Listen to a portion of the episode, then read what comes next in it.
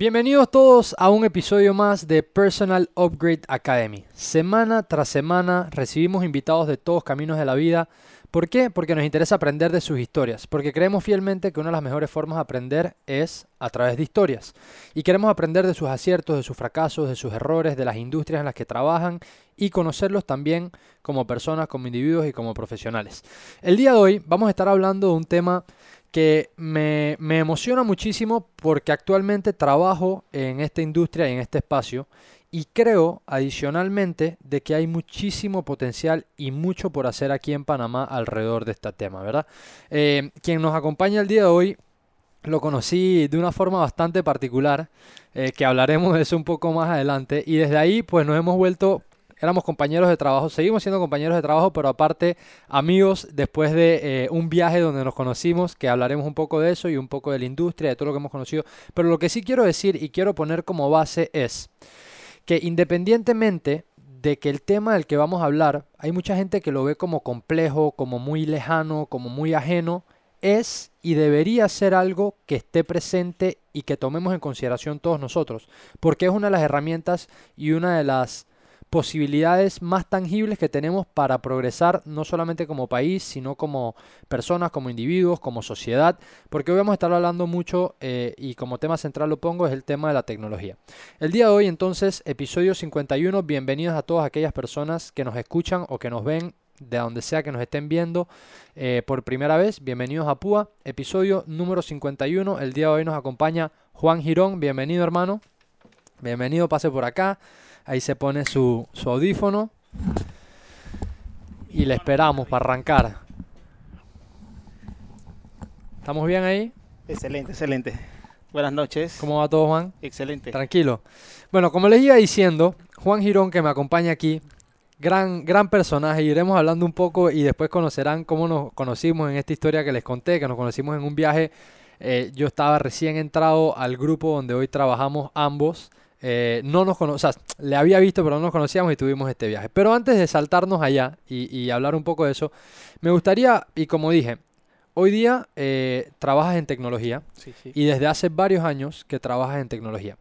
Pero mi interés y siempre me gusta ir como poniendo las bases cuando arranco los episodios. Así que vamos a irnos un poco más atrás a la infancia, que creo que ahí hay como, ahí hay como muchas cosas que dan como indicios al futuro o hay veces que nos damos cuenta en las historias de las personas que toman rutas totalmente distintas a lo que hacían de cuando niños o a sus intereses de niños. Entonces, hoy día trabajas en tecnología, pero sé por conversaciones que hemos tenido que también de pequeño te gustaba otro tipo de cosas totalmente distintas. Jugaste deporte, eh, eras un niño mucho de estar, ¿sabes?, eh, en la calle, pero siempre como que también tuviste el lado intelectual o que te gustaba estudiar o todo. Entonces, cuéntanos un poquito, hoy día trabajando en tecnología, de chiquito, ¿eso era lo que siempre tuviste en la mente? No, no, no. De hecho, yo comencé a interesarme en el tema de la tecnología cuando tenía como 13 años. Okay. Antes, antes de eso, digamos que no era un tipo tan tecnológico. Claro, ni, ni, ni era algo que, que ¿sabes? No, no, era algo que estaba como contigo. ¿Sabes? Que hay niños que desde muy chiquitos son como muy que les gusta estar desarmando cosas y viendo cosas por dentro, etcétera. Yo tenía más la curiosidad como por los circuitos más que por la programación o, o cómo funcionaban la, digamos, los programas por detrás. Yo armaba, desarmaba cosas, me gustaban los Legos. Siempre, siempre tuve como una fascinación por los números. Ok. Siempre, desde siempre. O sea que e, esa, es la base, por ahí, por ahí viene el tema, porque adelantándonos un poquito, programación tiene mucho que ver con ese tema de lógica, de números, o sea, es muy, es muy numérico, ¿no? Así es. De una forma u otra. Ahora, eh, para no adelantarnos al tema del que estaremos hablando, que creo que va a ser como la base de todos, eh, quiero, quiero preguntarte algo que esto lo sé por adelantado y para que la gente tenga un poco como de, de, de contexto. Ya dijiste que siempre te llamó la atención como, ¿sabes? Los legos, desarmar, armar cosas. Eras alguien numérico que te tenía fascinación por los números. Pero sé que también tuviste una etapa a donde tuviste volcado a los deportes. que jugaste eh, en, equipos aquí de Panamá, en sus reservas y todo. Entonces, ¿dónde viene o cómo se da esa mezcla de un niño que le gustan los números, pero que también le gustan los deportes? Es algo raro. Digamos que yo me intereso por el fútbol porque comienzo a jugar en el equipo de la iglesia. Antes, antes iba a la iglesia de pequeño y mi mamá y mi papá me, me inculcaron el ir a la iglesia y demás. Y comencé yendo a los equipos de fútbol allá. Luego pasé a las ligas distritorial y me fui por allí hasta que llegué a su 19, su 23, mejor dicho. O sea, de- jugaste entonces por bastante tiempo. Sí. Te acompañó durante toda tu adolescencia el, el deporte. hasta los el 17 fútbol. realmente. Porque cuando entré a la UTP o, o era ingeniero o jugaba fútbol. No podía hacer las cosas, a la- o sea, Claro. las dos cosas a la vez. Claro. Siempre el tema de- de- del soccer me ha, me ha apasionado, me ha gustado mucho, pero creo que no era lo mío. O sea, pero no era lo tuyo, no porque no te gustara, sino porque decidiste, pues, entrar, digamos, de lleno en tu carrera y en otra visión que tenías de, Ju- de Juan Girón como alguien que se iba a dedicar a, otro, a otra Digamos cosa. que me gustaba mucho jugar fútbol, pero eso requería otro tipo de cosas. Por, por lo mío era como por hobby, diversión. La pasión la tenía era cuando yo me sentaba a hacer una ecuación o cuando yo me sentaba a, a tirar código, ahí yo puedo pasar 20 horas haciéndolo. Sí, sí, que, que- que lo- que lo he visto. ¿no? Se mete en lo que nosotros llamamos la Matrix. Se mete en la Matrix. Ahora, em, ¿cómo, cómo, o sea, ¿cómo llevas de la mano cuando estabas joven el tema de que, como dije, te fascinaban los números? A los 13 años mencionaste, te comenzó a llamar más la atención ya como el tema de Sí. Programación, tal vez, sabes, todo el tema alrededor de las computadoras, etcétera. Pero igual, y, y lo vuelvo a decir porque me parece curioso, yo no sé si tienes alguna anécdota o algo, porque generalmente uno los divide por completo. El que está centrado en números y es muy, sabes, de, de computadora o le gusta la tecnología, no tiene nada que hacer en una cancha de fútbol, ni socializando en una cancha de fútbol, ni menos jugando distritorial, que si han jugado distritorial, o para los que no saben, el ambiente es, es un ambiente, ¿sabes? de viveza. de viveza, Tiene que estar eh, eh, despierto. es, es pesado, si, si estás así, te agarran de con, o sea, es un ambiente diferente, ¿sabes? Sí, A lo que uno pensaría como el lado más académico, de que me gustan los números y soy como más reservado en ese lado. Yo- siempre fui extraño de pelado. O sea, de pelado yo siempre fui, fui extraño. De hecho, cuando, cuando yo estaba en, la- en los equipos me llamaban el droid, el, el, el El- de ahí androide. sale el o- droid. Exacto. De ahí, fue, de ahí es que sale el asunto. Eh, yo jugué con varias caras acá de Panamá, como Richard Peralta estaba con, con nosotros, Ajá. Jairo Jiménez. Esto en, las en las inferiores, jugabas sí. inferiores. Sí, sí, yo jugué en el Romelín, en Milenio y pasé, pa- pasé cuatro años jugando en Pan de Azúcar. Ajá, el eh, difunto. El difunto, el Pan de difunto Azúcar. Exacto. De ahí conocí a diferentes tipos de personas que eran buenísimas. Hoy en día, Josiel. Josiel jugó conmigo en Romelín al Sub 13. Ok.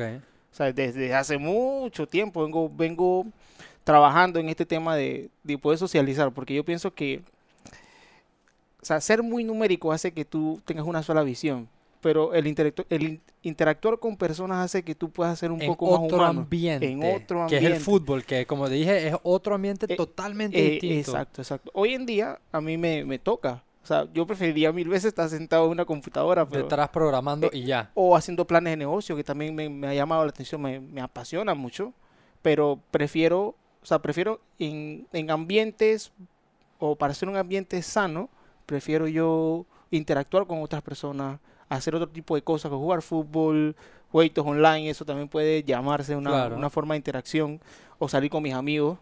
Eso, eso es parte, digamos, fundamental de la vida. Claro. Somos- Somos seres sociables. Totalmente. Y, y, y me, me llamó la atención lo que dijiste, que no sé si es algo que es como un caso puntual, creo que no, tú lo podrás comentar. Aquellas personas que trabajan y están detrás de eh, programación, eh, UX y UI, la gente que trabaja en, en- en la, en la gran mayoría de espacios de tecnología, que es mucho como del lado de, digamos, computacional. Eh, en verdad, como tú dijiste, literalmente se pueden pasar horas, Uf. de horas, de horas, y podrías perder ese lado que es lo que tú estás hablando de Sí. ese lado social, que al Eh, final, como tú dices, somos seres sociales. Sí, es que realmente hay algo que a mí me llamó mucho la atención de un profesor eh, de, de la universidad. O sea, él nos los inculcó.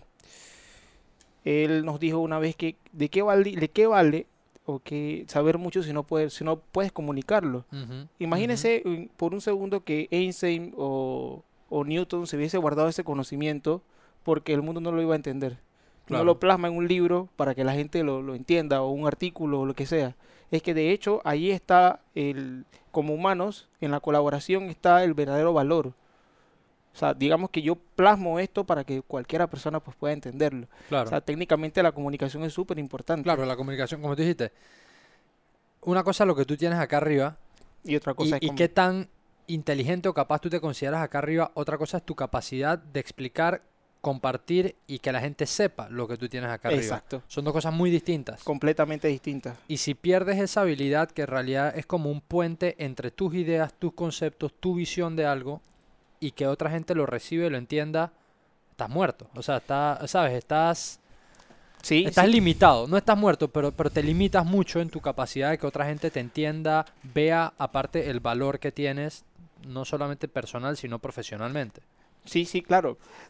De hecho, otra anécdota que, que me dio uno de los, o sea, digamos yo le llamaría como mentores o gente que ha influenciado en mi vida de una manera muy, muy positiva, Andrés León, de Ciudad del Saber.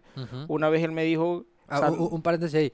Nosotros trabajamos en Ciudad del Saber y ahí fue donde nos conocimos. Después hablaremos de eso, pero por eso mencionas a Andrés León de Ciudad del Saber, porque, Sí, sí, porque sí. estamos, la empresa donde trabajamos el grupo está ahí en, Trabajamos en allá. Ciudad del Saber. con Andrés León, una vez se, se sienta y nos dice, ok, si, si tú tienes 100 mil dólares, ¿en quién invertirías? ¿En la persona que sabe más o en la que tú confías? Buena pregunta. Buena, buena pregunta. O sea, al final hay personas que pueden saber muchísimo, pero el conocimiento es parte del éxito solamente. Parte. Es parte, no lo es todo. Hay gente que sabe muchísimo, pero al final tú llegas al final de la vida y, se- y te preguntas, ¿y qué, qué le pasó a este man si sabía tanto? Es verdad, es verdad. al final es un conjunto completo de diferentes cosas, parte social, parte de conocimiento, yo llamaría que un poco de suerte. Eso también, O sea, estar en, exacto. como dicen, estar en el lugar indicado en el momento indicado. Eh, efectivamente. Sí, hay, hay- hay- mucho de eso. Que también en esa misma línea, el tema de la suerte, digamos, que se puede poner como que estuviste ahí en el momento indicado, en el lugar indicado, también va muy amarrado de qué tantas de esas oportunidades buscas, ¿sabes? Exacto. Tocas 10 puertas, pues entonces tal vez estuviste en el lugar indicado, en el momento indicado, en una de esas puertas, pero es porque tocaste 10.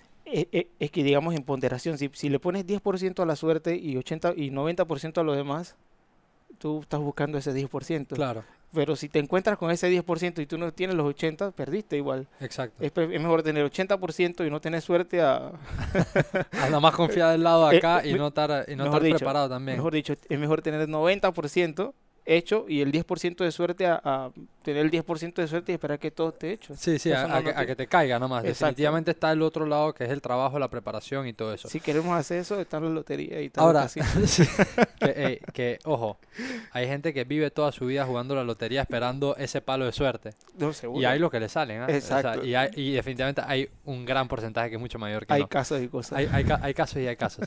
Ahora, em, para que la gente entienda un poquito, ir entrando como y, y darle forma a en qué trabaja Juan Girón hoy día, o sea, a, a qué se dedica, en, en qué grupo pertenece, a, a qué has empleado tus habilidades y tus conocimientos que has recopilado a través de los años. Me gustaría que, que cuentes un poquito. Desde pequeño, entonces, 13 años, te comienza a llamar la atención el tema de programación, Sí. ¿verdad? ¿Cómo es? O sea, ahora es totalmente diferente, pero ¿cómo era La, la transición. Sí, y cómo era en aquel, o sea, cómo era años atrás para un niño de 13 años que le llamaba la atención estos días. Hoy día tú te metes, sabes, el conocimiento está en línea. sí, sí, Si claro. tú quieres aprender y tienes la voluntad, vas a aprenderlo. Hace un buen par de años, cuando tú tenías 13, seguramente no era tan sencillo. Exacto. Yo, yo aprendí, a los 13 años yo estaba, yo no tenía internet en mi casa. Así que yo iba al internet a jugar con los, con los muchachos. Ok. De hecho, después Así, de tipo salir, un internet sí, café. un internet café, nosotros jugábamos Counter, Ajá. jugábamos eh, Maple Story, Ajá, ajá, un juegazo. ajá. Cuál es. Entonces allí comenzó, comenzó una fascinación en el tema de programación cuando comencé a ver la primera vez que vi un hexadecimal. Un código hexadecimal es un código de 16 dígitos, o sea, la base es 16. O sea, comienza de 0 a 0, 9 y incluye A, B, C, D, E, F. Ok. esas cinco y con letras. eso com- com- Com- complementa el completa resto. los 16. Entonces hay un, hay un programa que tú modificas estas direcciones de memoria porque así están escritas en, en ciertos programas y tú puedes hacer que ejecute una acción distinta o, un, o, o genere un comportamiento completamente distinto en un programa. Así nosotros hacíamos que los monstruos salieran solamente en la esquina y, no te creo. y pasábamos todo el día con una moneda puesta en el teclado para, para matar a los monstruos y, y así ganar mucho más nivel. Entonces eso lo aprendí en foros, dándome pasos cómo seguir. Luego yo me comencé a interesar qué había por detrás.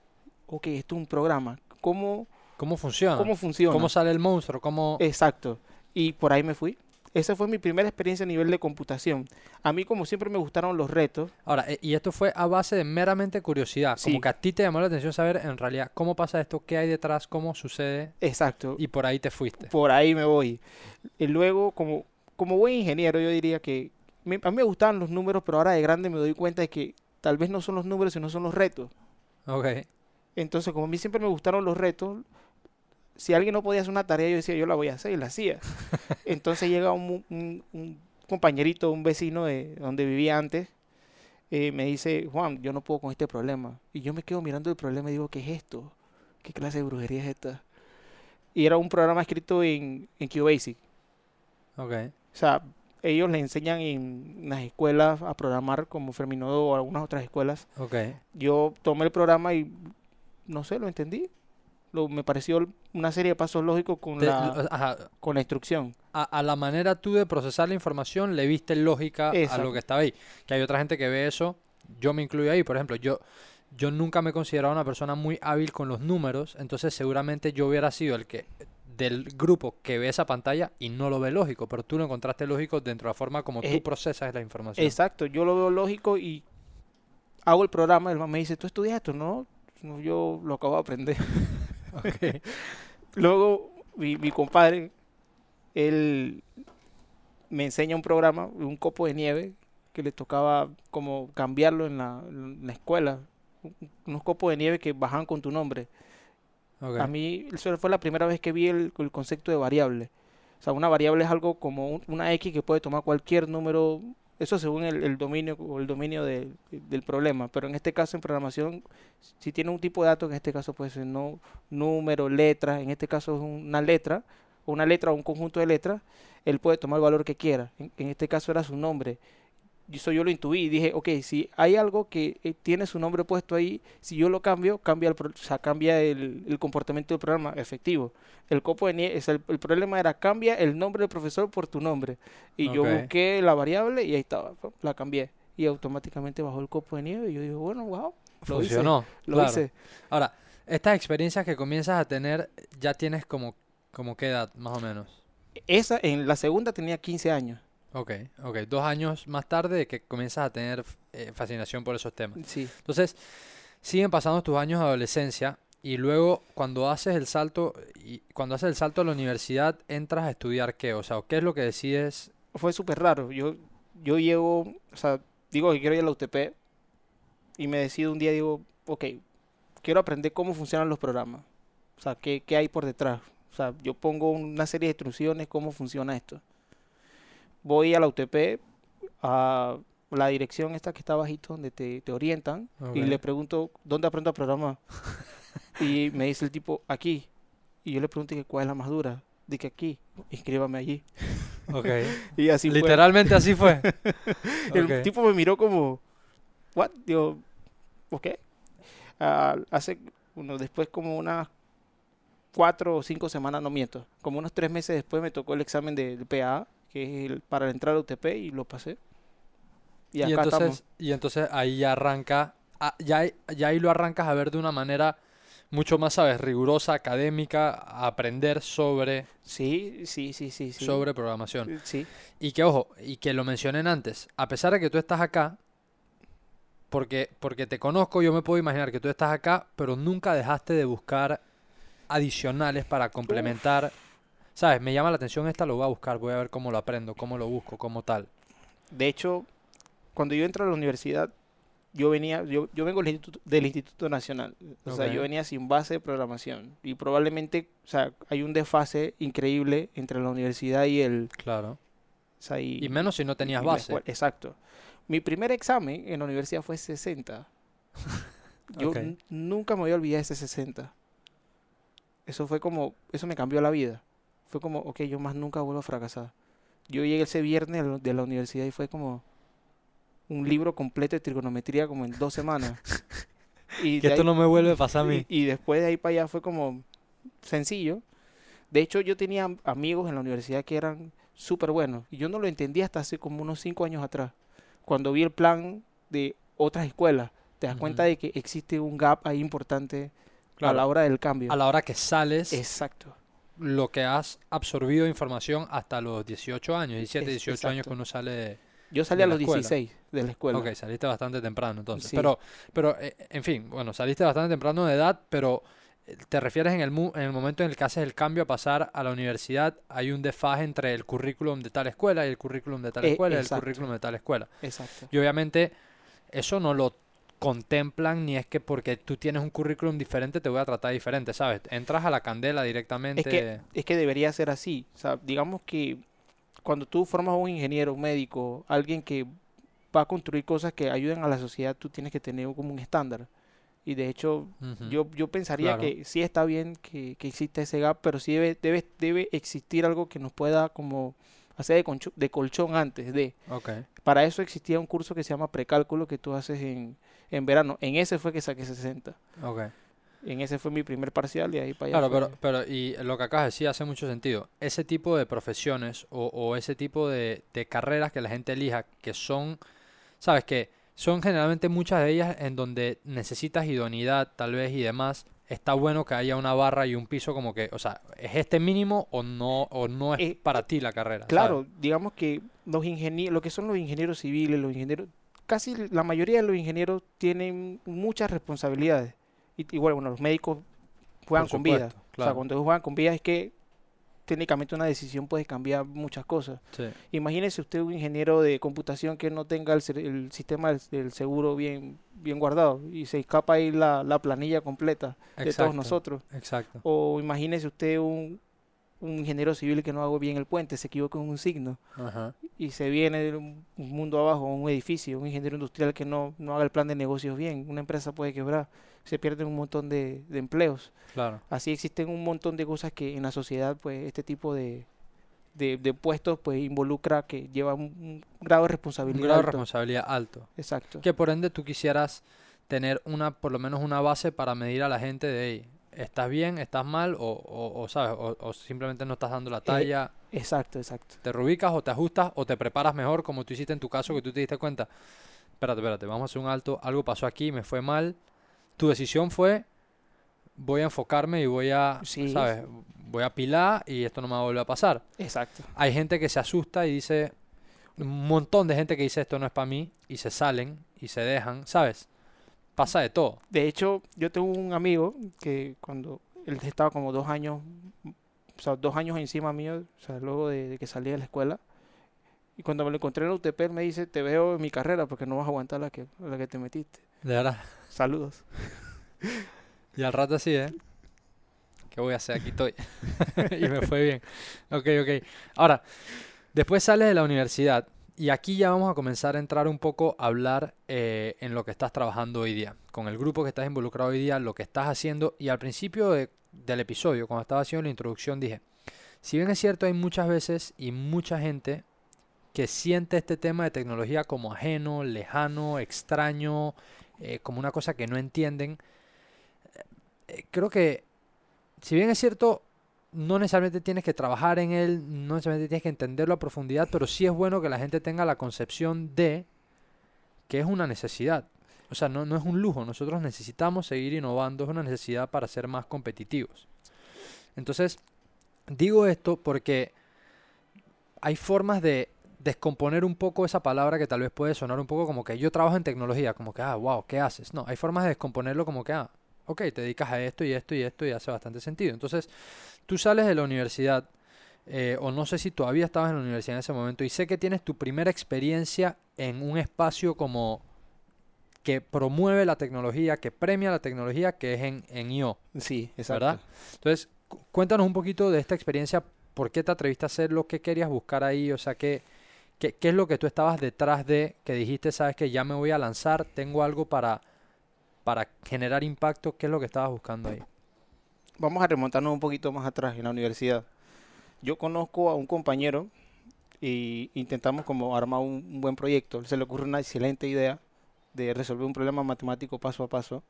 O sea, como toma una foto o escribe un problema y él te lo explica como si fuera un profesor. Comenzamos a trabajar en eso, creamos un emprendimiento, eh, nos fue bien, al final terminamos siendo llamados por Ciudad del Saber y comienza la gran travesía. Ajá. Ahí, Ajá. ahí, te- ahí te das cuenta. ¿Esto fue hace cuántos años? Para que la gente tenga algo de idea. Seis, seis años más o menos, siete. Eso fue en el 2015. ok, ok. Se- seis, seis años. Seis años, exacto. Llego a Ciudad del Saber y ahí te das cuenta de otro gap. Exacto, exa- totalmente. O sea, te das cuenta de que cuando sales de la universidad, o sea, tienes, tienes conocimiento, pero Pero no Eh, tienes la- ni el lado práctico. la calle es otra cosa. Sí, O sea, sí, sí, sí. lo primero que me ponen a hacer cuando llego allá es expresa tu idea. O sea, ahora, ok, está bien bonito el producto, pero véndemelo. Y ahí está lo que dijimos de lo tengo aquí arriba, pero sé comunicarlo. Uy, Dios mío, la, la primera vez que yo, yo, yo fui a, a hacer el pitch, porque Ajá. digamos que el, el elevator pitch es como poder vender tu idea en cinco minutos. O sea, si tú necesitas más de cinco minutos para expresar una idea de negocio, probablemente no esté bien trabajada. no esté bien clara. Que como dicen, si no eres capaz de explicarle algo a un niño, tienes que seguir puliendo el mensaje. Exacto. Simplificarlo. Y, y, y no es para que la gente diga, es que no, pero es que lo que yo tengo es complejo, pero es que tiene mucho... Sí, está bien. Y sé que pueden haber un montón de cosas que se le agregan al mensaje, pero el centro del mensaje tiene que ser muy claro. Aquí hay un tema que me y muy gusta, conciso. que me gusta muchísimo. Cuando, lo- cuando la gente dice que el producto es complejo, la pregunta es cuántas personas complejas existen en el mundo. O sea, muy pocas. Muy, muy pocas. La gente quiere cosas sencillas de entender, claro. que funcionen, que sean prácticas. Que es algo que sea lo- el- la forma práctica de cualquier producto creo que es lo mejor. Imagínense un Facebook lanzando todo lo que está hoy en día hace 10 años atrás. Nadie lo usa. Nadie lo hubiera usado. Facebook fue bueno porque tenía ni siquiera el muro. No, no, No no. tenía el muro, tenía- Nada más la, la gente. La nada más. gente. Sí. Conecta con la gente y mira lo que está haciendo. Y tú ibas directo a la persona. Cuando lanzan el wall, pues Cambia el, un el poco. componente social comienza, pero ahí comienza la, la foto, comienza un montón de cosas encima. Imagínese un Facebook chateando o un, un Facebook con videollamada. Inbox, historia, sí. No, no, eso no, no la, gente no, la, la gente le hubiera parecido tanto que tal vez lo, lo, lo rechaza. Exacto, exacto. Bueno, devolviéndome a, o me remonto de nuevo al, a la historia Ah, principal ajá. donde voy a vender mi, mi producto. O sea, llegas a Ciudad del Saber y te dicen, dale, cuéntanos. No, pues. ya, ya estoy dentro. Ah, ok, ya, ya, estoy estás en. Ciudad del Sí, Saber. sí, sí, y ya- llega el ya. momento donde dicen, dale, cuéntanos tu idea. Pues, ¿cu- cu- ¿cómo es la cosa? Entonces nos ponen en el auditorio y al saber a, a expresarlas, a, a- a comentar todo esto de la idea y nos toca subirnos a la tarima. En este caso voy yo. Ajá. En el auditorio del Ciudad del Saber hay una bocina. Yo me subí por la bocina. No por las escaleras de los lados. por la bocina. Del nerviosismo que tenía por la bocina. Yo no podía hablar, me temblaban las piernas. De, ahí te das cuenta de que hablar en público no es sencillo. Claro. Eso, eso requiere de que tú puedas ordenar las ideas de, de una manera que pueda sonar coherente. Claro. Y que la gente entienda. Y también te das cuenta de algo. Ahí tal vez fue tu primera experiencia que te golpeó de, espérate, no solo necesito pensar en el producto, necesito saber qué es, conocerlo bien y poder contárselo a la gente. Claro. O sea, no es de que, que nada más voy a trabajar aquí y el resto, bueno, que la gente ve. No. Si tú no sabes sacarlo allá afuera, Por eso existe el mercadeo. Si, si los productos se vendieran solos, mercadeo no fuera una industria tan grande. exacto. Hoy en día sabemos que el, el costo de adquisición de un cliente o sea, es algo súper importante. Súper importante. Súper, súper importante de, de cualquier negocio. Sí, que te hace o te mata. O sea, Exacto, si tienes uno muy alto, requieres una inversión muy alta y al final no es sostenible. no es sostenible. Miren, Uber, Uber por eso es que requiere tanto dinero, porque el costo de adquisición de cliente es un viaje. ¿Cuánto es un viaje? Exacto. ¿O cuántos son dos viajes gratis en Uber? Un montón de plata. Sí. Se pone mucha plata para llegar a muchos más lugares y expandir mucho más rápido. O sea, que al final es un producto que vale la pena, ¿no? Pero eso es un ejemplo claro de cómo afecta en el, digamos, en el revenue stream del- de las empresas este, este tipo de, de métrica. Claro. Que, que, que, que, bueno, es el, sí, el Customer Acquisition Cost, que son cosas muy claras. Pero entonces ahí, ahí justamente hablando de eso, es, es a donde tú tienes tu primera experiencia, tienes, tienes esta oportunidad que para la gente que, que nos está escuchando, y como tú dijiste, este, eh, esto que, este concepto del pitch es, tienes una idea, tú tienes un desarrollo, tú tienes un producto, y te van a parar al frente de una N cantidad de personas que ya sea porque estás buscando financiamiento o simplemente porque hay gente que está interesada en tu industria o, en tu mercado o en tu nicho y tú tienes, la, tú tienes que tener la capacidad de en pocos minutos, a veces son cinco, a veces son tres. Yo he ido a eventos de pitches donde son tres minutos. eh, y si tú no sabes cómo sintetizar todo el cuento que tienes en la cabeza en tres minutos, te, o sea, te descartan, te cortan, te, te- no, no- o no te dan o no te dan la validez. Y ojo, eso no quiere decir que tu producto sea malo. Exacto. Tú puedes tener el mejor producto. Tú puedes tener E- el mejor producto, literalmente. Efe- He visto muchos casos. Que tienen un productazo Uf, y a la hora de pararse al frente no, no, No. no pasa. O sea, o, o no, la otra gente no entiende realmente el valor que tiene lo que ha hecho esta persona. exacto. Bueno, yo me yo me vuelvo como el maestro del yo yo me entreno con el maestro del pitch, que es ahora actual el, el actual director de- del Centro de Innovación que Alejandro Carbonell Ujú. me da tics, al igual que otros otros amigos que hice a lo largo del tiempo que estuve allá y luego voy a ganar competencia, gané Cybertech en Ujú. Camp Panamá, que es de la embajada de Israel. Con este, Con con el- este primer producto que habían sacado. Con este primer producto que saqué, o que sacamos, mejor dicho. Que, que para que la gente, porque antes lo explicaste, pero tal vez yo creo que yo creo que tal vez eh, ha- habrá gente que habrá escuchado y no, no, tal vez no lo entendió del todo. La idea era un problema plasmado en un papel, en un lugar físico, y que tú pudieras con una foto Exacto. tomarla y que la aplicación solamente con la foto lo Resolviera. resolviera paso a paso. Exacto. Resolver a paso. Métanse en la movie de lo que tú hiciste. Y esto fue una idea que le salió a los dos y dijimos, vamos a tirar código y vamos a hacer que esto funcione. Exacto, digamos que yo me uní a la idea y, y se logró hacer cosas importantes. Lastimosamente, bueno, esa, esta idea quedó, yo me salí, o sea, nosotros tuvimos un altercado como, como todo, Como pasa mucho. como todos emprendedores y cada uno agarró su lado, yo agarré haciendo otras cosas. Acá, digamos que en estas dos competencias que nosotros pues logramos ganar, fui a Alemania, eh, fui bueno, a otros países también. Allá en Alemania A, me a Sudáfrica fue, o Eh, no, ese, no, ese no, fue después, ese fue. Alemania, claro, ese era el, el de después.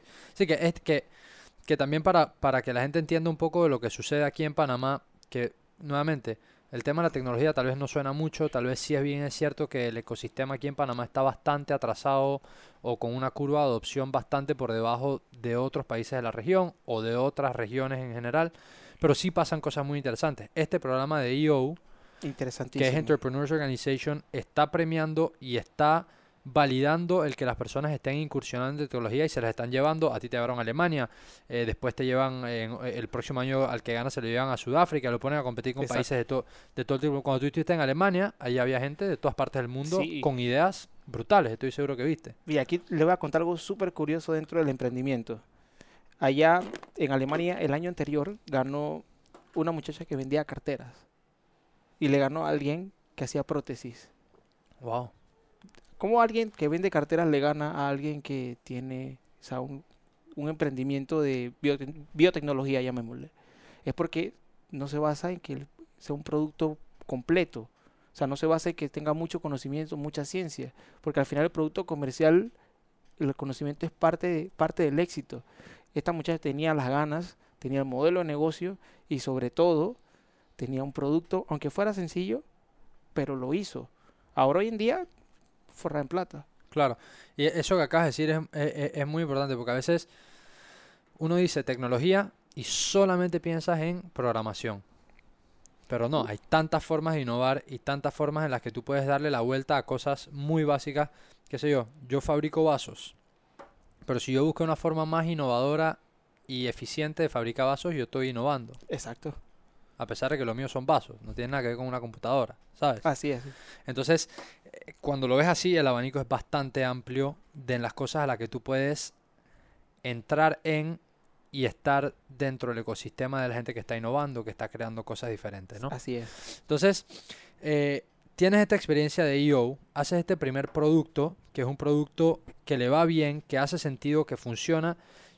Y entiendo yo que a pesar de otras cosas que seguramente habías hecho antes, esta es como tu primera experiencia con algo que... Como va- emprendedor. Ajá, como emprendedor, que entiendes que tienes que saber comunicar la idea. Tienes que obviamente tener eh, el conocimiento técnico, en este caso es programación, que es tu fuerte. Tienes también que saber a quién va ese producto dedicado, quién es el mercado, quién te lo compra, por cuánto te lo compran, para qué funciona. ¿Va para escuelas o va para estudiantes? ¿Va para los papás o va para los profesores? ¿Sabes? Sí. te das cuenta de todo lo que compone entonces salir a emprender. Que uno puede emprender en todas las ramas. En el, en el caso de hoy particular estamos hablando de tecnología porque ambos hoy día trabajamos En el sector. en el sector. Pero, pero tú te das cuenta que más allá del sector donde trabajes, antes de eso eres un emprendedor. Porque Así estás es. buscando soluciones a preguntas que todavía no tienen respuestas o que tienen respuesta, pero tú estás tratando de mejorar la respuesta que se le dan a esas preguntas. Y esa, y esa es la experiencia que se tiene. Entonces, después de que sales de, de EO, que tienes esta experiencia, mencionas que divides caminos con quien estabas asociado en el momento, Sí. entonces comienzas a trabajar a donde trabajas hoy día. Eh, no, no, no, no. ¿No?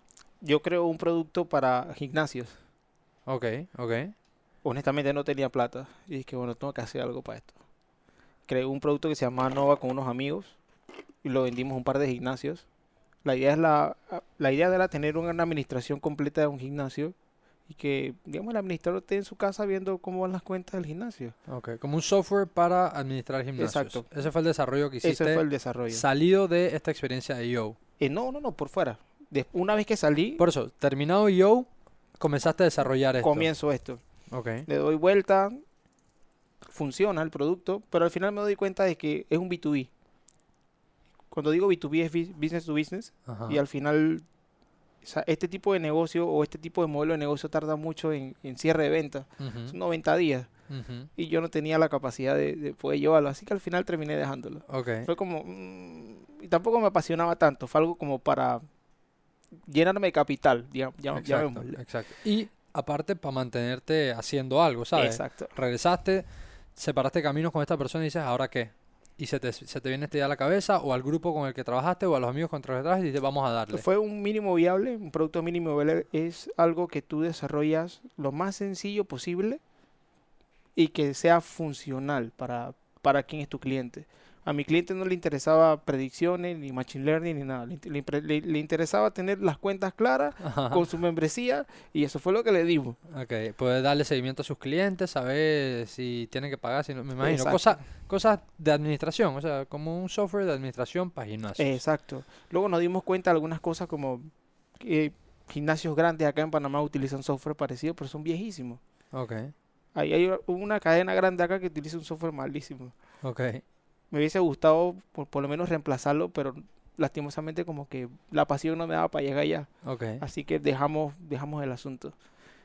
Luego entonces comienzo a trabajar con, con banismo, de científico de datos.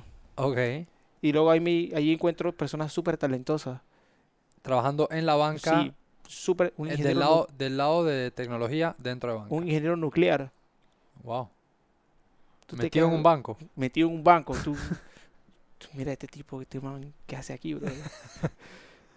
Súper inteligente. O sea, y te das cuenta ahí que existen muchas diferencias y que la, o sea, la verdad o la realidad tiene muchas, tiene muchas versiones. Los manes son crack, o sea, son súper crack. Ahí yo aprendí a, a investigar, a sentarme, a ver la teoría y a unir ese conocimiento con respecto a la ciencia. Luego llegan tres meses después, salgo allá y comienzo mi camino en Explore, que es donde trabajamos. a donde estamos hoy día en, en- en el grupo. Que para que para, para poner un poquito de contexto, y a- aquí viene la historia de cómo yo, eh, cómo Juan y yo nos conocimos. eh, Explore es parte de un grupo que son varias empresas, todas de base tecnológica, todas trabajando en diferentes eh, industrias, pero todas con esa base de programación, de desarrollo de Sí. software y hardware. Eh, que está Boxit, que es donde yo trabajo, que hacemos casilleros eh, inteligentes para última milla. Está Explore, está, bueno, el nuevo bebé que salió más adelante, FluYap, que también es parte de, de lo que hace Juan. Está Cloud, o sea, hay varias empresas ahí, son empresas hermanas perteneciendo a un mismo grupo. Entonces, Mercado también. Mer- Mercadú, que es súper eh, súper online. eh, entonces son varias empresas que, como dije, pertenecen a un mismo grupo y que todas tienen como esa base de desarrollo y todas están situadas en Ciudad del Saber. Y ahí, ahí es donde, donde nos conocemos. Em, entonces, entras a Explore, que es una empresa que está aquí en Panamá y en varios otros países. Y cuando tú entras ahí, eh, o sea, entras a, a hacer qué, qué, qué es lo que estaban requiriendo o en qué momento o a dónde estaba Explore en ese momento que tú entraste. Porque tienes ya varios años con el grupo. Sí, cuando entro a Explore, eh, básicamente estaban buscando a alguien que manejara la tecnología de la empresa. O sea, que pudiera poner las directrices y, digamos, decir, bueno, vamos a utilizar esta tecnología para este caso de uso. O, digamos, este, este cliente necesita esta transformación digital. O, digamos, este producto requiere de un estudio de usabilidad. O sea, este tipo de cosas que, que hace un director de tecnología. O sea, básicamente me contratan para eso. Yo me siento ahí con 25 años, sin saber absolutamente nada. O sea, sí, sí había gerenciado antes, pero sin saber absolutamente nada de lo que tal Claro, pero tú dijiste voy. voy. Me, me encantan los retos. Tú dijiste, claro que lo dijiste al inicio, si hay un reto, yo me apunto. Yo estoy. Entonces, entras como director de tecnología para este grupo que ya es una empresa que opera y entras con ese propósito de ver, espérate, ¿cómo vamos a efici- eficientizar esto y cómo voy a hacer que lo que me pida el cliente yo se lo pueda dar de la mejor manera y comienzas a ver diferentes casos de uso con lo que hay ahí? Exacto. Y esto fue a tus 25 años, te sientas con esa oportunidad que se te da. Que no sé si fue por ahí, pero yo me puedo imaginar que sí. A Ilan, que es uno de los dueños del grupo, lo conoces en EO. O sea, lo conocías de EO, que esto fue años antes. Sí, sí, co- como unos dos, dos años y tanto antes. Ajá, que después pasaste por todo lo que mencionaste y después vuelves y te encuentras con Ilan. Exacto, en un elevador de, de urbanismo. Y ¿qué, qué tú haces aquí? Que trabajando. El man dije, vente para acá. Así se dio en un elevador. No sabía cómo es que se habían empatado. Literal Sí, se encontraron en un Sí, en elevador. un elevador man, me mira, miro. y, Hola, hola, ¿cómo estás? No, todo bien. ¿Qué haces acá? Trabajo como científico de datos, man. ¿Qué haces acá, bro? Ven para acá que te tengo un mejor lugar. Entonces aquí comienzo y bueno, los retos han sido súper interesantes. Mira, el primer reto de cualquier empresa es tener la, o sea, la transformación digital interna. Interna. La sí. interna es, sí. es algo súper difícil porque digamos que si tú estás casado con una tecnología y la tecnología del siglo pasado es un problema. O sea, número uno, porque los programadores, pues puede haber mucha, mucha cantidad de programadores, pero al final no va de acuerdo a lo que está tirando el mercado. O sea, Airbnb, lo que es Airbnb, Google, Facebook, ellos evolucionan cada mes Sí. y tiran cosas nuevas, prototipos nuevos. Y, Y, sin, y sin ni un tipo de. ¿Cómo se llama eso? Sin ni un tipo de. De miedo o, o- o de pensarlo dos veces si tienen que tirar toda la basura. O sea, ¿sabes? exacto, Ellos si- van si, hay que reciclando. no pasa nada. Sí, o sea, van cambiando a medida que se lo, re- que se lo requieren. No, no se aferran a las cosas. Exacto. Y creo que eso es un componente sumamente importante cuando se está en este sector de esta industria. Es que el que más rápido se adapta es el que va, el que va a agarrar la delantera. Yo diría que no, no en la industria, yo diría que en la vida. En la vida, estoy de acuerdo. Estoy de acuerdo. Esa la parte fundamental de cualquier profesional es poder adaptarse a los cambios. Y también, bueno, en la, en la vida por completo hay cosas que hay que hacerlo. El cerebro humano está hecho para eso. Si te cortan un brazo, tú aprendes a vivir sin el brazo. Sí, sí. Sí, es, es verdad que, que, que sí. Yo dije, yo dije en el sector de la industria, pero es verdad. Como seres humanos tenemos una capacidad impresionante de adaptarnos a las situaciones, a, a- a- a los desafíos, a todo. Tenemos, es. tenemos esa capacidad. Entonces, eso se traslada a donde uno trabaja, ¿no? Tener esa capacidad de... Entonces, como dijiste, el primer desafío con el que te encuentras es Transformación digital. transformación digital, pero aquí. Vamos a ver qué tenemos que arreglar aquí adentro. Sí, yo, yo tuve mucha suerte. El equipo que está ahí, buenísimo. Buenísimo. Comenzamos a hacer cosas súper locas. Lo primero que hicimos fue eliminar cualquier cantidad de servidores aquí en Panamá. Deja eso, pa, mira eso a la nube, hermano. Deja, déjaselo a la gente que sí, sí puede hacerlo. Claro. O sea, nosotros no podemos darnos el lujo de mantener una infraestructura en Panamá porque no tenemos los ingenieros correctos para hacerlo. Amazon lo hace mucho mejor que todos nosotros Claro. y mucho más barato. Claro, así Lo que no nos matemos, migremos. Lo primero que hicimos fue eso. Luego comenzamos a crear productos, diferentes líneas de productos. o sea, el desarrollo a la medida está bien para una casa de software, pero no para una empresa que quiere escalar. O sea, hay casas de software que, que probablemente sí crecen en operación con el, con, con el tiempo. Llámese un Ubiqua, Ujú. que esos son casas de software súper buenas en Panamá, un Atmios, súper buena también. Pero llegar a ese punto lleva a tomar su par de años. O sea, lo mejor acá era crear un, pro- un producto. Claro. Entonces comenzamos a crear tres tipos de productos que son los que vamos a contarle ahora mismo. Uno Fluya, el otro que se llama Preister y tenemos ahora uno nuevo que se llama Fluya Business. Sea, Fluya es una aplicación donde tú puedes tomar un cita, una cita, un turno o puedes pagar tus cuentas en línea. Es un ecosistema de tiempo. La idea es poder tener, eh, imagínate, quien brinda un servicio versus quien quiere contratarlo, pero a nivel de tiempo. Ejemplo, yo quiero sacar un pasaporte. Fluya lo hace. Claro. Yo quiero sacar mi cédula, mi Y renovación. por ejemplo, lo del pasaporte y lo hace confirmándote a qué hora te toca a ti. eh, exacto. re- O sea, sí, como tú dijiste, eh, la base es un tema de tiempo. Regresarle el tiempo al usuario Exacto. y ahorrarle tiempo a, a quien, a quien tiene el quien, sistema. a quien tiene, claro, porque si yo lo tengo, puedo atender más gente. Exacto. Es- Entonces, bueno, hacemos este, estos tres productos súper interesantes y comenzamos a darle, obvio. eh, al comienzo es un poco difícil porque es un producto mínimo viable. Nos cuesta sacar el primer cliente, nos cuesta sacar el producto a flote. Comenzamos destruyendo una base tecnológica. Cuando digo una base tecnológica es que ya había un conocimiento previo, o sea, algo que ya estaba hecho, y lo agarramos y lo comenzamos de cero. Lo hicimos en la casa. Quedó excelente. El primer, el primer producto lanzado fue un éxito completo. Comenzamos a sacar de 60, 80, 100 citas.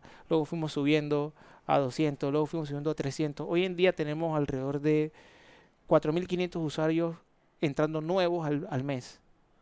Para usar, eh, eh, o sea, todo, todo lo que lo- los tres que acabas de mencionar. No, solamente uno. el Con primero. Fluya, ok. Solamente con con Fluya. Fluya. Ahora, te quería hacer una pregunta ahora que mencionaste este tema. Desde tu perspectiva, que, que has sido director de tecnología en un grupo como en el cual trabajamos, que es, diría, uno de los grupos más importantes de innovación y de tecnología aquí en Panamá, ¿qué tú crees que es más importante si alguien está escuchando y dice, hey, tengo una idea y quiero salir al mercado? Es, como tú lo planteaste, que es desarrollo un producto y busco quién tiene la necesidad de mi producto o busco casos particulares y desarrollo para esos casos particulares. ¿Cuál crees que es la mejor vía? Yo pienso que un, un mix. Yo, yo creería que cualquier cosa que tenga que ver con negocio o comercialización, más importante es el modelo de negocio. Tenerlo bien claro. Ponerlo bien claro. Si tú desarrollas el modelo de negocio bien, no importa si lo haces con Google Form, va a funcionar. Pero si tú si lo haces en base a tecnología, no va a pasar eso un proyecto. Va, va a pasar, va, vas a estar en un showroom donde la gente te diga y que qué bonito producto Ajá, y ya. y nadie paga por eso. Claro. Hay un montón de casos, uff, un montón. Hay productos que son súper bonitos, pero al final, ¿quién te pidió eso? Exacto. Nadie.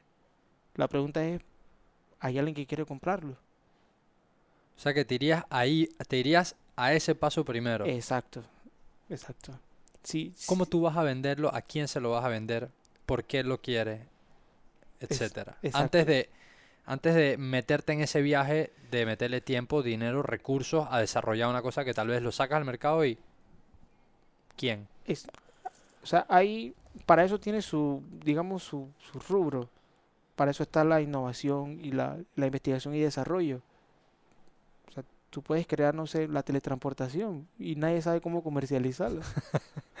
o sea, al final el científico lo hace y el científico está viendo, qué sé yo, teoremas o, o imagínate comprobando, no sé, una nueva teoría de lo que sea. O sea, Claro, al, al final es como, tú lo dejas aquí y quién lo utiliza. Si te pongo un ejemplo, día a día se sacan como, no sé, como unos 200 papers de computer vision. O sea, es un campo que está súper caliente. Reconocimiento de objetos, reconocimiento en video en tiempo real. O sea, hay problemas que todos los días están sacando algo, una, una solución nueva. La pregunta es quién lo comercializa primero. O sea, al final eso es ciencia. La ciencia está para como darle la herramienta a la que comercialización tenga más opciones. Hace 25 años atrás no pensábamos que podían los carros conducirse solos. Gracias a la velocidad del Internet, al poder computacional y a la data podemos hacerlo hoy en día. Pero nada de esto se hubiese dado si la ciencia no lo hace. Exacto. Ah, estaban los papers hace 10, 15 años atrás, pero nadie podía hacerlo porque no, no había los recursos. Sea, tal vez las computadoras no daban para eso o no era comercialmente rentable o viable, así que al final no se hace. Ya, otro ejemplo clarito, la secuenciación de ADN, un año, un año cuando salió. el, el, CRISPR creo que se llama, ¿no? Tardaba un año, ahora son, creo que son seis horas o menos. Sí. O sea, te das cuenta que el poder computacional aumentó muchísimo. Así mismo va a ir pasando en el futuro. Lo que hoy tarda dos días, el otro año tarda uno. A la mitad, a la mitad, a la mitad, hasta que llega un momento en que tarda diez minutos. Eso es el, ese es el poder de la computación o el poder de la ciencia para los negocios uno siempre tiene que ver dónde está el estado del arte y con, respecto a ese estado del arte poder ver, o sea, comercializas algo, tienes la idea y te fijas si en el estado de arte hay algo aplicable a tu modelo de negocio. Claro. Eso sería como innovación. Claro, pero entonces, y, y, y, y, brutal que lo pongas así, de que, de que entonces no uno, uno no solamente puede quedar en el lado acá de innovo, hago, programo, ta ta ta ta ta ta ta ta ta ta ta ta ta ta y cuando te fuiste a dar cuenta, nadie lo compra. Sí, entonces son cosas que se tienen que ir construyendo en paralelo o pensando en paralelo. Y ahí te apoyas en algo que has mencionado varias veces, que es tu mínimo, tu producto mínimo viable. Es la ley. Claro, salir con eso. Eh, eh, es que es la ley y estoy de acuerdo que es la ley, pero no todo el mundo conoce el concepto de por qué. Entonces, está, está bueno que, por ejemplo, desde tu perspectiva, que lo has visto, que lo has hecho, ¿por qué tú crees que es lo mejor y lo más recomendable antes de arriesgarte, antes de quemar un capital que tengas, antes de tomar una decisión loca, irte a un producto mínimo viable. Aunque no sea todo lo que tienes en la cabeza, porque definitivamente tú dices, quisiera meterle esto, mato por ponerle esto. Pero no, no, no. Vámonos al producto mínimo viable. Es que el mundo es muy grande. Imagínense que hoy en día hay gente que no usa Facebook, o hay gente que no usa hay gente, ah, o sea, hay gente que no, no, utiliza nada. O sea, ¿cuántas aplicaciones de, de, chat pueden existir en el mundo? Un montón. Y te aseguro que en algún lugar del mundo debe haber una aplicación que tiene 300 usuarios. Entonces eso quiere decir que el mundo es muy grande. Nosotros partimos del supuesto de que el mercado se lo va como una sola, una sola compañía. Entonces, si nuestro producto es bueno, va a captar a alguien. Va a captar a alguien con un forum, va a captar a alguien con con una videollamada o con un WhatsApp o con un de Zoom. de voz a voz. De voz a voz. O sea, de que, de que sale, sale. Si el producto pues tiene alguien que, quiera comprarlo. O sea, te das cuenta de que realmente o sea, el mundo es, o sea, el mundo es tan grande que tú puedes tener diferentes soluciones en lugares del mundo. O sea, Facebook está acá de este lado, pero tenemos en China a Sí, el, equivalente. el equivalente. Al, pero, de, pero de China, así como YouTube está acá WeChat. En WeChat. WeChat es gigantísimo. O sea, hay un equivalente y el otro lado del mundo se hace otras cosas. O sea, digamos que el producto mínimo viable nos permite tantear el mercado de una manera que no nos cueste tanto. Y, y bueno, y también asegurarnos de que las finanzas vayan a ser sanas. Claro, e, esa, que esa parte es muy importante. Y lo que tú dijiste, que no nos vaya a costar tanto porque te puedes dar cuenta mucho más rápido de por aquí es el camino o aborten todo. Exacto.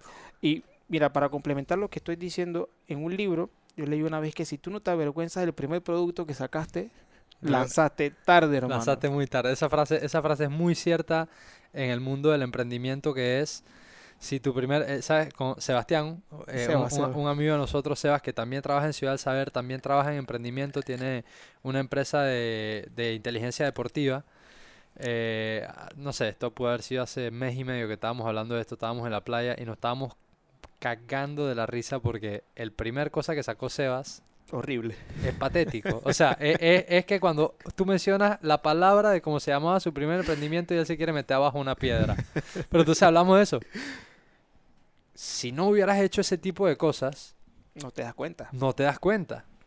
Y no sales de esa rápido no coges los golpes que tienes que coger y no pasas al próximo, y después al próximo, y después al próximo, que es lo que necesitas para llegar a donde cada uno está hoy día. Y el que estás hoy día seguramente va a ser un escalón para llegar al del próximo año. En y cinco años ves atrás y dices, ¿cómo yo hacía esto? Literalmente, a pesar de que uno ahorita se siente confiado, pero dice, me faltaba tanto aquí, me faltaba tanto acá. Entonces, es como, eh, eh, eso es sumamente esperanza- esperanzador de que a pesar de que uno puede tener algo hoy día como un producto que funciona, ese mismo producto te das cuenta que con el pasar de los años y con lo que tú dijiste, cómo se va modificando el ambiente, o sea, la capacidad de eh, computacional, la capacidad de, de tener diferentes modelos de negocio, etcétera, etcétera, etcétera, te das cuenta que, que había mucho más de lo que uno pensaba, ¿sabes? Sí, Había mucho más de lo que uno pensaba. Ahora, em, he- he- hemos estado, hemos estado hablando de varias cosas, pero yo tengo un par de preguntas y bueno, ya a ver, estamos, bueno, ya, es que tiempo. si- no, no, siempre se me pasa volando esta hora, Em, pero tengo un par de preguntas para ir cerrando el episodio. Lo primero es, cuando una persona escucha de ser emprendedor, trabajar en innovación, el emprendimiento, ta, ta, ta, que es un tema que por supuesto que cada vez está sonando más y más y que creo que la pandemia ha venido a acelerarlo, la necesidad de que más gente emprenda, de que más gente se salga de la estructura tradicional y busque dar, como dije antes, mejores respuestas a preguntas que ya existen, ¿verdad? Em, ¿qué tú crees que es una buena, qué tú crees que es como una buena forma de, de iniciar en este mundo? O sea, eh, entro a un lugar y agarro experiencia o me lanzo yo solo a la calle y pruebo. O sea, ¿qué, qué, qué crees que es una buena ruta? echando a, aprender se echando a perder se aprende. Y yo creo que la, e- o sea, ser joven te permite equivocaciones. Entre más rápido te equivoques, es mejor para ti. Sin duda, ahí estoy totalmente de acuerdo. O sea, que como que, en otras palabras, arranca ya. O sea, Sí, donde sea arranca- que estés parado, es mejor Arranca- arrancar arranca ahorita. ya. Le pongo un ejemplo sencillo. Yo arranqué, o sea, yo soy un chico que si tú lo vieses hace 20 años, 25, no, menos, bueno, 25 yo estaba muy joven, 20 años, tú dirías como, vas un tipo normal. Yo soy yo un tipo promedio. Cuando digo un tipo promedio es que era raro, me gustaban mis asuntos de mis números, pero, pero al final era como, no, no había nada especial. Yo me abrí camino en este mundo gracias obviamente a las oportunidades y la suerte y, y también por el tema de los números, pero yo me atreví, o sea, yo siempre fui como atrevido. Ok, Yo no sé, yo no sé hacer este problema de física, me quedo aquí hasta que salga. claro. Y así con ese mismo espíritu llegué hasta la universidad, hasta salir de la universidad y afrontar todo este tipo de retos. O sea, un ejemplo sencillo de, de las cosas que nosotros hacemos hoy en día y yo miro hacia atrás y digo, chuzo, comparo lo que yo hacía hace cuatro años atrás con lo que yo hago hoy en día, que serían los kioscos de tribunal electoral, Ajá. que ahora hoy en día es un proyecto completo, IoT, donde podemos sacar eh, certificado de nacimiento, de función, matrimonio, en un kiosco de interacción fuera del tribunal electoral 24/7. Exacto. Desatendido, confiando de que esa atención va a ser como si estuviera yo ahí respondiendo. Como si fuera un cajero. Los kioscos que tenemos dentro de, de Torre de las Américas, Ajá. donde ahora tú puedes entrar por medio de caras, o face recognition. Ajá. Ya, olvídate el papel. Vas a tu kiosco desatendido, te tomas una foto y pasas. Vas Ah. a tu reunión y baja y también tienes para salir. Por medio de la cara te abre el molinete. FluidApp, que tiene 40.000 usuarios hoy en día. Aparte de eso, el Video, que tenemos ahora una división de videollamadas. FluidApp Business, que ahora manejamos pequeños y medianos negocios donde manejamos tarjeta de crédito, pago y demás. O sea, todos estos son proyectos que nosotros vamos llevando. Y todo esto lleva el sello de, digamos, de donde nosotros trabajamos, donde creamos algo bonito, algo bueno. Si yo viera todo esto hace cuatro años, yo no me creería que yo lo podía hacer. Eso- Entonces, eh, eso se basa en, en atreverse. O sea, si tengo la oportunidad, hazlo. ¿sí? ¿Qué es lo peor que puede pasar? Equivocarte y comenzar de nuevo. Es verdad. O sea, sea, que, sea quien sea que esté viendo esto y que quiera emprender, que lo haga. Que lo haga ya. Porque al final Sí. O sea, a- al final es como, es parte de la vida, equivocarse es parte de la vida. Y un verdadero emprendedor no le tiene miedo de equivocarse. Claro. Sabe que es parte de, es necesario. Claro, cuando uno aprendió a caminar siempre se cayó. Sí. No hay nadie que aprenda a caminar sin caerse. Es verdad, es verdad. Y, Y, y uno debe pensar también que aquellas personas que nos dan oportunidades o que si tú entras a una empresa o si tú arrancas tu propia empresa o lo que sea, así como dijiste de que el niño que comienza a caminar porque se cae no deja de tratarlo, asimismo uno debe pensar que aquellas personas a las que uno está sirviendo, si tú te caes, no es que te van a decir que sabes que ya quédate en el piso y no jodas más y no te pares. No. O sea, generalmente te, te quieren que te vuelves y te levantes Exacto. y quieren que vuelvas y camines. Entonces, lo has puesto muy bien desde esa perspectiva para alguien que esté escuchando esto y sea joven o, o no necesariamente que sea joven. Puede que haya pasado X cantidad de años de tu vida y tú dices que, hey, ¿sabes qué? Creo que es el momento de, atreverme y de buscar algo diferente para hacer. Entonces, bueno, sal y hazlo. ¿Te vas a equivocar? Sí. ¿Es mejor que te equivoques ahora? También. Entonces sales y lo haces. E- e- Eso del lado de, de tener como, y creo que eso va mucho como con el mindset de emprender. Ser emprendedor, quitarse el miedo a fracasar, quitarse el miedo a equivocarse y salir a hacerlo. Exacto. Porque esa, esas ganas de salir a hacerlo y eso de actually hacerlo es lo que te acaba de permitir decir de que nunca hubiera imaginado que en cuatro años estoy haciendo lo que estoy. Exacto. Nunca me lo hubiera imaginado.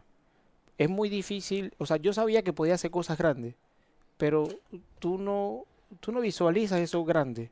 Tú sabes que es grande, pero no sabes qué tanto. Claro. No sabes, cuando hay algo tangible, te das cuenta de que eso es, es distinto. y no sabes, no, no sabes, cuatro años atrás, si yo, si yo le hubiera puesto una, una pistola a Juan Girón y le digo, dime lo que vas a estar haciendo en cuatro años, nunca puedes dimensionar que ibas a estar haciendo cosas con face recognition o que ibas a estar haciendo cosas eh, como lo que es hoy día Fluyab y trabajando con instituciones gubernamentales. O sea, sabes, no, ¿no? Y, no te da para dimensionarlo y haciendo otras cosas como la PGL también. Exacto. trabajando también. fuerte con ellos, donde ahora mismo estamos tratando de hacer torneos internacionales. O sea, al final te das cuenta de que esto es como, no es una carrera, es resistencia. E- Es, resistencia, es sin miedo a equivocarte y dándole, porque en todo este tiempo es alta y baja.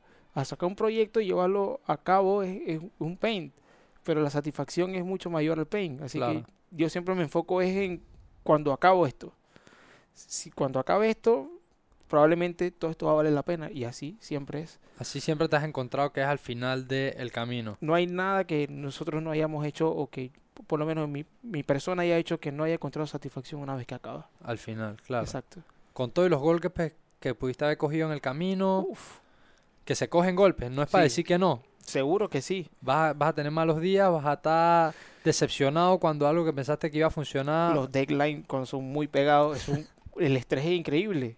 O sea, trabajar con el gobierno es algo difícil porque las empresas grandes siempre quieren las cosas como para allá, Ajá, porque tienen la capacidad de hacerlo ellos para allá. ajá. Entonces, cuando te encuentras con este tipo de retos y tienes un equipo, no llamemos limitado, sino limitado en tiempo. Esas son las tres, el triángulo del tiempo, recursos y, Claro. Y creo que es espacio. Eh, entonces, con este, o sea, tienes que jugar con esto. Tienes que jugar con esto para saber cómo manejas el estrés, cómo manejas el estrés del equipo, cómo manejas tu propio estrés, porque eso también influye Sí, en, afe- en afecta, las decisiones que tomes. afecta totalmente. Y bueno, técnicamente eso es, es- es parte importante. De, de emprender. emprender, de saber de exacto. lo que se va a vivir cuando decides, ¿sabes? Emprender ya sea tú solo o perteneciendo a una organización que se dedica a innovar y, y está en ese concepto. Porque creo que es como una... La, em- la empresa o la organización a la que uno pertenezca puede ser grande, puede ser chica, pero creo que lo que determina que tenga ese espíritu de emprendimiento, que es al final lo que estamos La hablando, es que tengas ganas de seguir creando Exacto. de seguir creando. Tenemos esto y funciona, sí, pero ¿qué funciona mejor? ¿Qué podría ser que haga que sea mejor? Porque hay muchas otras industrias que son un poco más lineales, como tengo esto, me funciona, es mi modelo de negocio y aquí me quedo. Exacto. No estoy pensando en qué le puedo meter para que sea diferente. digamos que la innovación se da, la innovación no es, no es inventar los viajes en el tiempo. Imagínense que yo tomo un vaso y el vaso yo creo un producto encima del vaso donde se puede tomar el agua más rápido. ¿sí? Estoy, estoy diciendo algo súper vago y mucha gente te lo compra. Eso parece muy tonto, pero eso es innovación, eso es innovar. Claro. buscar un camino diferente a las cosas que ya se hacen, Al establecido. a lo Al establecido establecido. ho- hoy en día.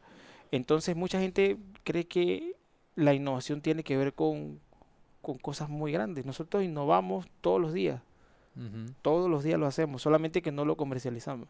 Claro.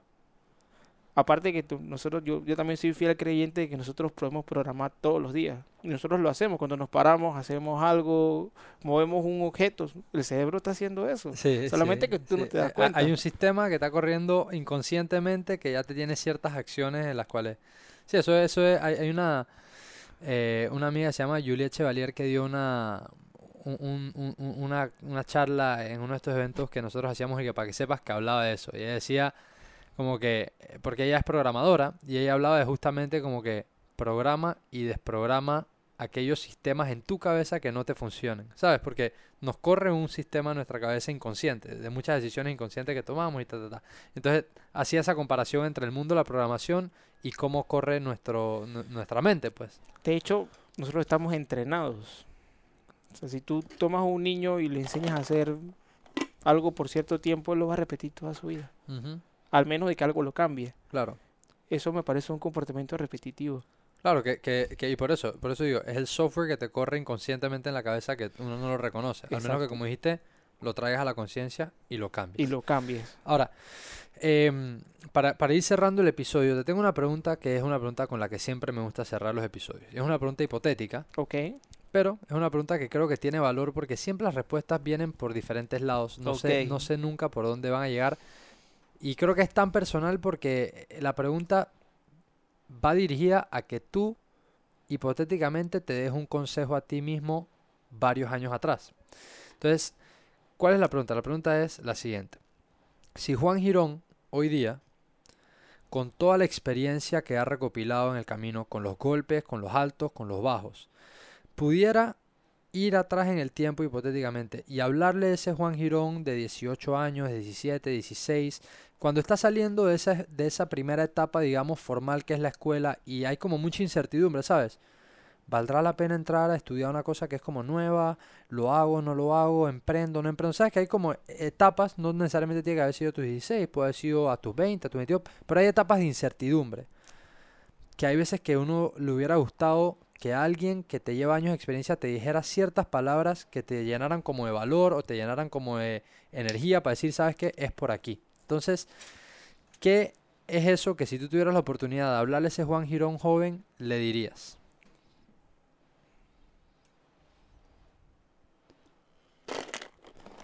Es una pregunta difícil. Yo creo que me diría a mí mismo que confíe más en sus capacidades.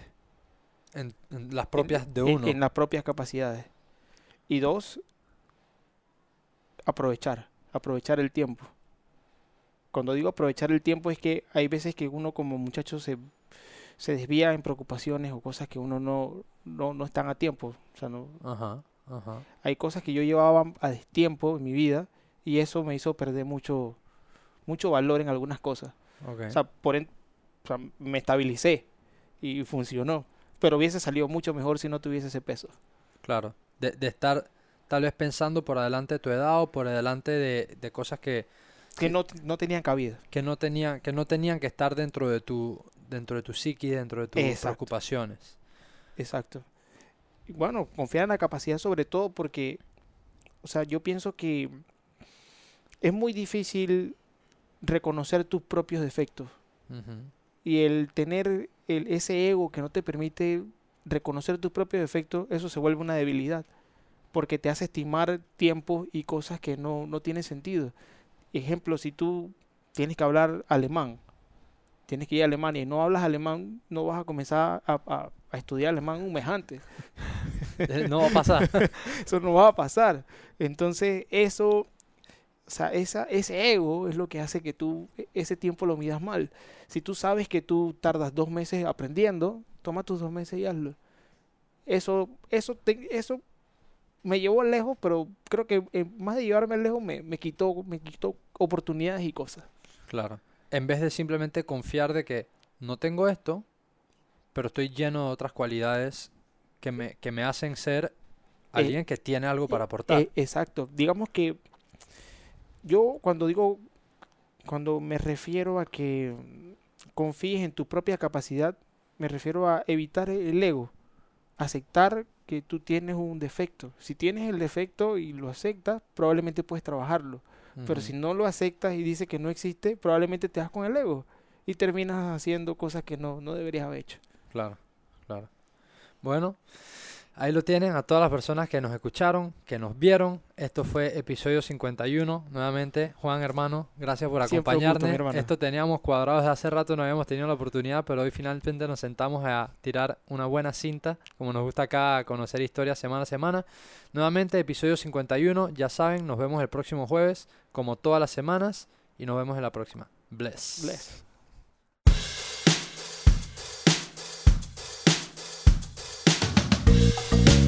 Bye.